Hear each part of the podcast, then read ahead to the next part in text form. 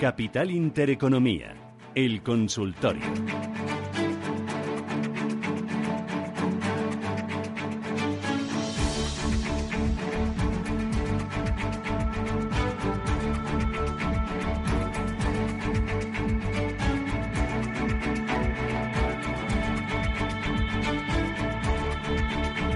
Bueno, a ver, Juan Enrique, eh, valores. ¿Hay algo que tú dirías, no toco bajo ningún concepto? ¿Hay algo que tú digas, oye, sí me interesa? Antes me decían, Acciona está a precio de derribo. ¿Tomamos posiciones en Acciona? ¿Está también a precios de derribo un Inditex, un Telefónica? ¿Compramos un Inditex o un Telefónica? Yo creo que, como comentaba, en el caso de Inditex y Telefónica sí son compañías que personalmente me, me agradan. Eh, de cara a la parte de valoración y desde el punto de vista fundamental, eh, ambas son compañías que creo que tienen buenos números, eh, han tenido buenas valoraciones en cuanto a, sus últimos eh, resultados empresariales presentados, sobre todo en el caso de Telefónica y en concreto por esa quita de deuda que, representó a la hora de utilizar nuevamente esa liquidez que, la entidad ha obtenido por los ingresos del, del ejercicio anterior y obviamente el destinar esa liquidez Em, en cuanto a la quita de deuda, también por la parte de la venta y los movimientos corporativos que la entidad ha protagonizado, como es en el caso de la venta de Telsius y de, la, parte de O2.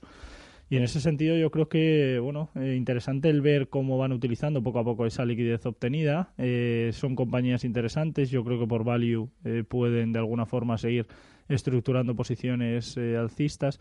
Eh, ya digo que la parte estructural y la parte sectorial creo que hay alternativas interesantes. Eh, lo que no tocaría ahora mismo, bueno, hay entidades financieras que sí, quizás hay algunas otras en las que no me metería, como puede ser el caso de Santander.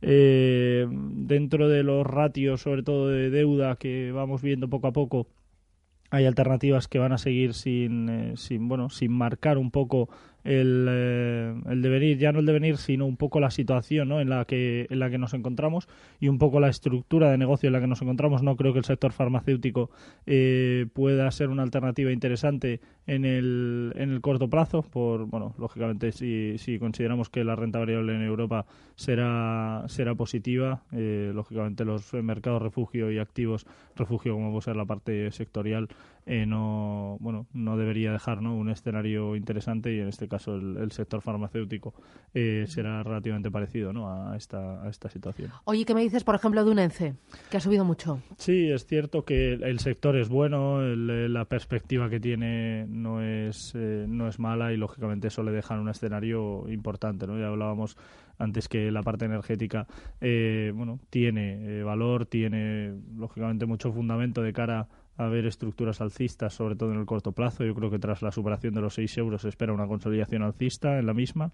Veremos a ver si consigue no perder, en definitiva, la zona del 5,70, que es un poco el, punto de inflexión ¿no? que, que marcaría ahora mismo en ese, en ese escenario, pero yo creo que eh, la estructura es buena, es lógico que, que, le venga una consolidación de precios, al menos en el, en el corto plazo, y que en este caso le deje una, una situación, como digo, bajista para ese corto plazo a la hora de consolidar eh, posiciones para nuevamente volver a atacar eh, máximos anteriores, que yo creo que el objetivo sigue siendo atacar la zona del 6.50 por arriba y seguir con esa estructura alcista. Vamos a ir con los oyentes 915331851. Vicente Oviedo, buenos días. Sí, hola, buenos días. Dígame. Quería preguntar por Gestam y luego por una inmobiliaria muy pequeñita del sur de Sevilla que creo que, bueno, no la conozco muy bien, pero creo que está muy bien gestionada. Eh, si la conoce y me puede decir algo, muchas gracias. Eh, ¿Las tiene compradas las dos o no? Gestam sí, y Inmobiliaria del Sur sería para entrar. ¿Y Gestana cuánto las tiene? Uf, lo tengo de distintos precios. ah, vale. ¿eh? ¿Pero con pérdidas o con ganancias? No, con ganancias. Con ganancias, vale, vale. Gracias. Gracias, hasta luego. ¿Qué me dices? Bueno, en el caso de Gestamp, una compañía que el sector no es malo, es cierto que dentro del mismo puede haber alternativas diferentes, ya no digo más interesantes, digo diferentes en cuanto a los ratios de, de endeudamiento y sobre todo las perspectivas de captación de dinero que ha tenido eh, al menos en el último ejercicio. Pero yo creo que es una compañía que sigue dando mucho que hablar o debería seguir dando mucho que hablar. Yo creo que la zona del 638 puede seguir siendo, siendo buena como, como punto de inflexión de cara a niveles de soporte en el corto plazo, lo más cercano posible a, a ese nivel podríamos ver la posibilidad de dar entrada de nuevo de, títulos y yo creo que mantener la estructura. Eh, no creo que, el momento en el que nos encontremos eh, estemos hablando de una posibilidad de, cambio de tendencia y esto lógicamente eh, le deja, ¿no? yo creo que en, un escenario interesante, sobre todo para ver de cara a las nuevas estructuras trimestrales si es una compañía interesante y sobre todo si puede seguir siéndolo ¿no? en este sentido. En el caso de Inmobiliaria del Sur, el sector al que pertenece es bueno. Hay alternativas también que funcionan muy bien dentro del mismo, como es el caso de Inmobiliaria Colonial, que creo que eh, seguiría o debería seguir teniendo una buena estructura de cara al ejercicio 2018, por lo que yo creo que es una compañía interesante para, para tener en carteras ahora mismo y ver esa diversificación por la parte sectorial. En el caso de Inmobiliaria del Sur, yo creo que la, balanza la pone y, se encuentra ahora mismo ¿no? en, el ratio del en entorno de los 12 euros, incluso los 11,80. Si perdiéramos ese nivel, podríamos eh, estar ante problemas desde el punto de vista técnico yo creo que de aguantar el, objetivo, lógicamente, seguiría siendo atacar niveles de, resistencia como son los 14 euros. Desde el punto de vista fundamental, es una compañía con eh, bueno muy, muy poca deuda y esto, lógicamente, le genera ratios, sobre todo por PER, muy, muy elevados pero yo creo que la volatilidad que tiene la beta representada en un 0,44 eh, es bueno. Eh, los ratios por macro y por descuentos comparativos son buenos, aunque ya digo, creo que hay alternativas dentro del sector que pueden ser mejores, pero eso no quita para que en el caso de Inmobiliaria del Sur pueda tener un, buen escenario de cara al Q2. Más consultas a través del WhatsApp, Rubén. Pues nos preguntan qué opina del Santander y del Global Dominion. Dicen Santander, estoy a medio plazo con ligeras pérdidas. Bueno, en el caso primero de Global Dominion, eh, es una compañía eh, personalmente dentro del, eh, del, momento en el que nos encontramos ¿no? y dentro de, la situación que hay ahora mismo para, para el mercado de renta variable, en concreto para Europa y en más yendo, o, siendo más concretos todavía en el caso de, de España. Considero que es algo relevante la situación que, que, tiene la estructura alcista es muy muy clara. Es cierto que el escenario en el que nos hemos encontrado, que hemos podido eh, ver a los precios en las últimas semanas ha sido de extrema eh, volatilidad, pero yo creo que es una estructura en la que el precio, si consiguiera aguantar en definitiva la zona del 4.30 y no perdiera niveles importantes, eh, podría en este caso mantener una estructura alcista siempre y cuando consiga superar la zona del 4.65. Desde el punto de vista fundamental, una compañía dentro del sector con un PER relativamente, relativamente alto, pero, pero bueno, sin, sin tampoco ver una preocupación excesiva dentro del mismo y que lógicamente eso eh, le deja un escenario bastante bueno. Eh, yo creo que es una compañía que puede seguir eh, dando muchas alegrías de cara al ejercicio en el que nos encontramos, pero siempre y cuando consigamos mantener los niveles técnicos que hemos mencionado. En el caso del Santander, poco más que decir a lo que hemos eh, comentado anteriormente. Es una estructura que ahora mismo eh, no es buena desde el punto de vista técnico, desde el punto de vista fundamental. Una compañía que dentro del sector al que pertenece ahora mismo no es que sea una referencia, de hecho lleva sin serlo mucho, mucho tiempo. Ese es un poco el problema que ha tenido el, el mercado español. Yo creo que si consiguiera superar la zona del 5.33, 5.35 en el corto plazo podríamos ver impulsos importantes, eh, zona de 5.50 como catalizador y sobre todo como punto de inflexión de cara a ver una posible, un posible cambio de tendencia en el medio plazo, pero si no lo consiguiera, el objetivo sigue siendo atacar la zona de los 5.20 y bueno, alcanzar esos niveles de 5. Es cierto que por descuentos comparativos es una compañía que debería estar rondando la zona eh, de los 6 euros, pero por el momento los inversores no han estimado que, el Santander deba cotizar cerca de estos ratios y, y yo creo que con razón también, porque por fundamentales no es que sea una compañía que destaque ahora mismo. 915331851. Vamos con eh, el WhatsApp estaquear de hoy, ¿no? Precio de entrada para CS y soporte para Mafre. Bueno, en el caso de ACS, lo comentábamos también eh, al, principio de cara al sector, sobre todo, ¿no? Al, que pertenece, o al menos en el corto plazo, seguimos viendo eh, una estructura rara en cuanto a volatilidad, pero yo creo que interesante en cuanto a precios. Eh, la zona de los 33 euros seguiría siendo, seguirá siendo niveles importantes, tanto la zona del 33 como el 34 debería seguir siendo el nivel a, vigilar y sobre todo a, a, atacar. Yo creo que es el objetivo más cercano para una compañía como, como ACS eh, de cara mm, bueno, a la zona de soporte y sobre todo a niveles de, suelo, ver un poco qué ocurre con esos niveles de, los 28, 27, 50, pero por fundamentales yo creo que, que mm, que ver cuál, cuál es la alternativa que hay de cara al, corto plazo, sobre todo ver qué, qué, alternativas puede tener y ver, ¿no? Qué fundamento, porque ya digo, por fundamental es una compañía que sigue teniendo crecimiento y creo que le puede dar algo de, recorrido en el, en el medio plazo. Tenemos ACES y tenemos Mafre. Mafre.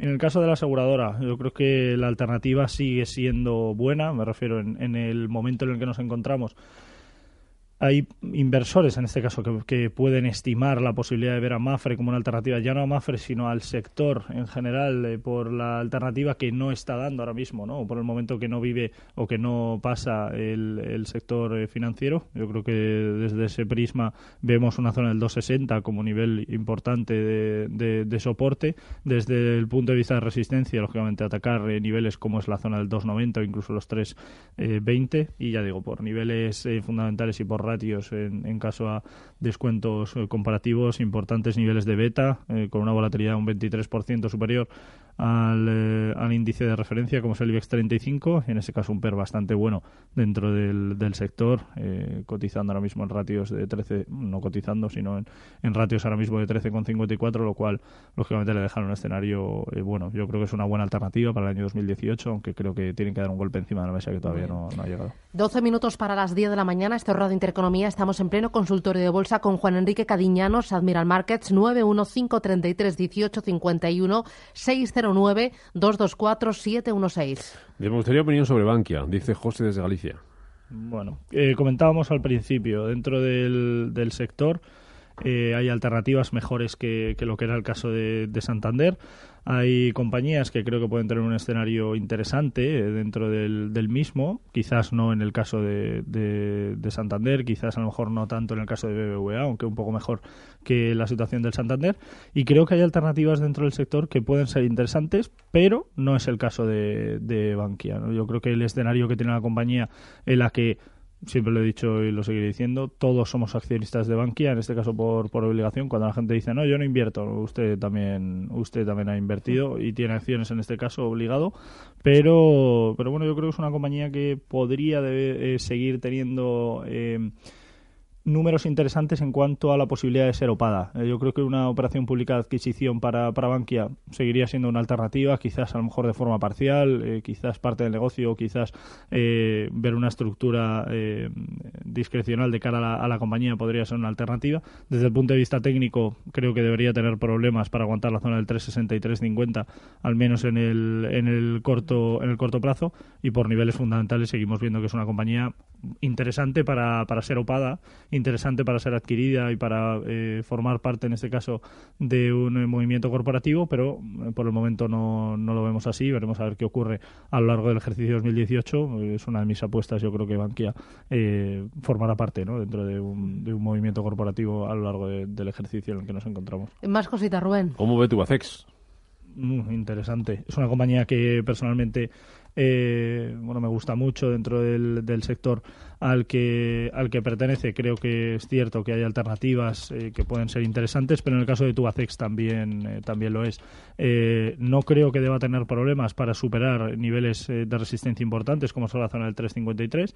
Todo pasará, lógicamente, por ver si en la consolidación en la que nos encontramos ahora mismo, en la que se encuentran los precios en el corto plazo, consigue aguantar niveles como es la zona del 330 o 325. Por el momento vemos que sí. Veremos a ver si la entrada de dinero hace que la propia compañía pueda de alguna forma eh, ver impulsos en ese, en ese corto plazo. Yo creo que la parte de indicadores y desde el punto de vista técnico eh, nada me hace pensar que la compañía pueda protagonizar en este caso un eh, movimiento de cambio de tendencia y desde el punto de vista fundamental niveles interesantes, sobre todo desde los últimos eh, resultados presentados en los que presentó y, marcó en este caso un EBITDA interesante con una deuda más, eh, más baja que los ratios anteriores y sobre todo en este caso bueno una beta con un 18% por debajo ¿no? de, en volatilidad del mercado de referencia y esto lógicamente le deja un escenario atractivo. Eh, oye, he visto que a pesar de las caídas que ha acumulado durante el mes de marzo, el IBEX 35 hay algunos valores que lo han hecho bastante bien. Un Merlin Properties, un Colonial, un Siemens mesa. ¿Estos tres te gustan? ¿Crees que todavía tienen recorrido al alza? Yo creo que en general sí. Eh, los tres, lo comentábamos también con el caso de Colonial. Yo creo que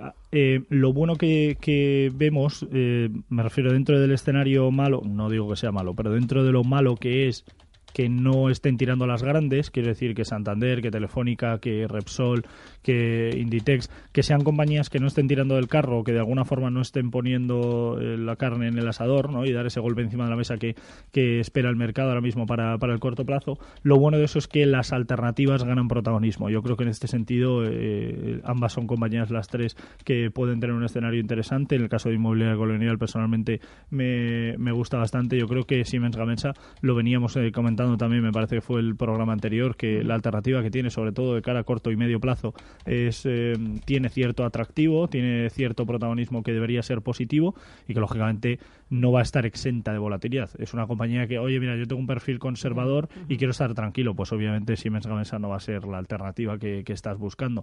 Pero si no te importa en este caso eh, que tu cartera tenga algo de volatilidad y dentro de que el, análisis del riesgo que le vas a hacer a tu cartera tenga un riesgo eh, algo elevado, no digo que tampoco sea una locura de volatilidad, pero si no te importa que sea algo elevado, eh, yo creo que Siemens puede ser una alternativa muy, muy interesante para el 2018. Más preguntas. Pues mira, de Tubacex a Tubos Reunidos. Luis de Madrid dice si cree que Tubos Reunidos ya ha llegado al soporte esperado para poder entrar.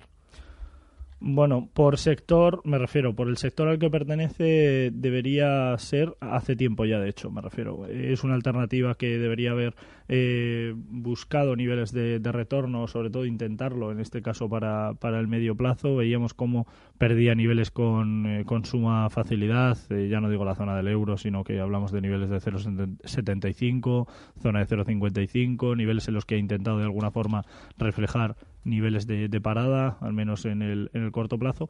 Ahora mismo, o por abrir posiciones en la entidad, eh, bueno, ni siquiera cerca de niveles de 0,30. Yo creo que eh, nos encontramos en un escenario en el que la compañía no refleja impulsos, no refleja movimientos eh, buenos de cara al escenario en el que en el que nos encontramos y yo creo que bueno que en ese caso le deja en una situación algo comprometida. No creo que sea una alternativa ahora mismo para eh, abrir eh, posiciones en, en, la entidad, al menos no en los precios actuales. Muy bien, 915331851.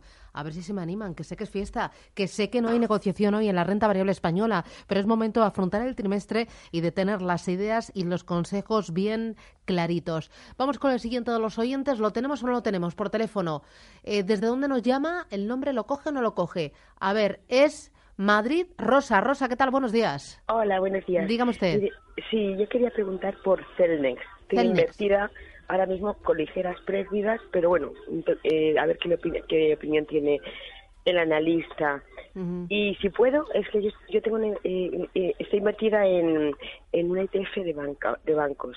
Y bueno, pues eh, mi, mi, mi, idea es mantener. Todavía el, el, stop lo tengo bastante más abajo.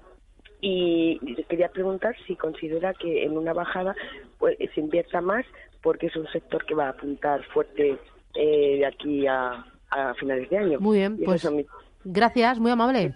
Gracias, adiós. ¿Por dónde empezamos? Celnex. Celnex, vale. Eh, es una compañía que creo que debería tener un protagonismo mayor eh, de cara sobre todo a la entrada de dinero que, han protagonizado sus precios y la compañía en, sí.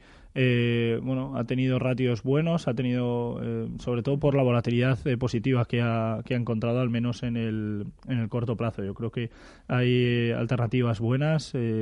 una de ellas yo creo que puede ser Celnex, sobre todo de cara al medio plazo. en ratios fundamentales es una entidad personalmente me gusta, eh, creo que tiene buenos números y sobre todo por descuentos eh, comparativos en, niveles eh, macro es una entidad que debería reflejar movimientos importantes. Y yo creo que a la hora de la parte o pautas técnicas yo creo que refleja bien los movimientos de consolidación, en este caso a la zona del 1970, 1975 que veíamos recientemente. Y tras esa consolidación de vuelta a ver impulsos sobre todo en ese, en ese corto plazo, yo creo que la zona del 2250 sigue siendo eh, un nivel importante en cuanto a, posición en, resistencia y yo creo que en este caso le debería dejar ratios sobre todo ¿no? de, posible endeudamiento que le den margen de maniobra y sobre todo margen de mejora de cara a los precios en los que en los que se encuentra actualmente.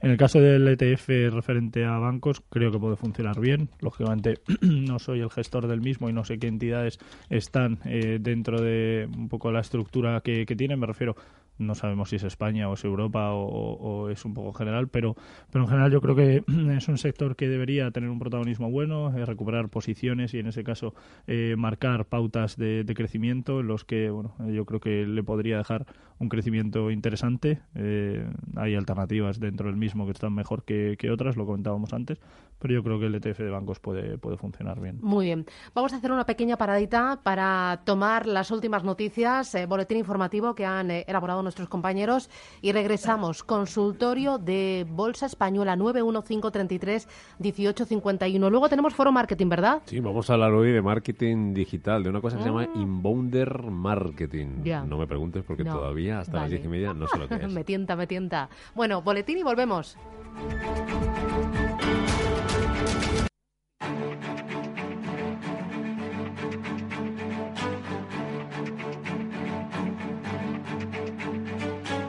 Capital Intereconomía, el consultorio.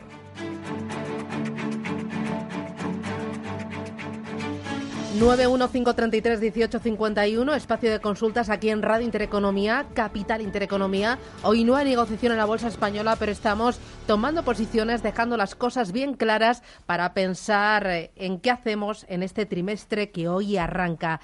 Eh, consultorio con Juan Enrique Cadiñanos de Admiral Márquez. Tenemos audio de WhatsApp, vamos con él.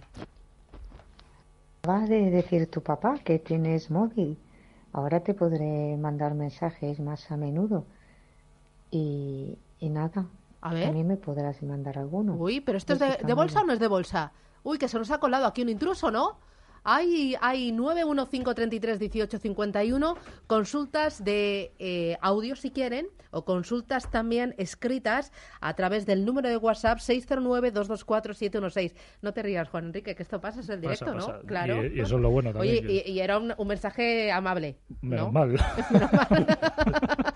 La próxima vez, chicas, hay que chequear los WhatsApp. Por favor, no me dejéis así, que me puede pasar cualquier cosa. Es que estoy muy fuerte para arrancar la temporada. No, se puede dejar solo. ¿eh? Faltan aquí cinco minutos y la habéis liado. Oye, los míos son muy fiables, los leo antes. Aena dice. Mireia y Nerea, vamos vosotras. No, que va, no, que va. Me dice que no con la mano. Pregunta sobre Aena. ¿Cómo, ve, cómo, ¿Cómo ves que le van a sentar las noticias que han salido últimamente sobre ella y si es buena opción entrar ahora, duración seis meses como máximo? ¿Sobre qué? Sobre, sobre Aena, no sé qué Aena, Aena, te había entendido ella. ¿Quién no, es ella? Aena, Aena, Aena, Aena, Aena. Aena. ¿Cómo estamos?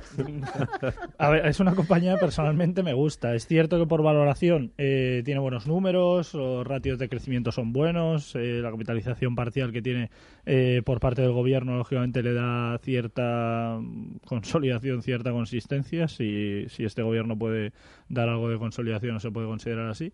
Pero yo creo que en general es una compañía que por value no debería reflejar malos números. Pese a ello, es algo que no se ve reflejado de cara a los precios de una forma eh, exagerada.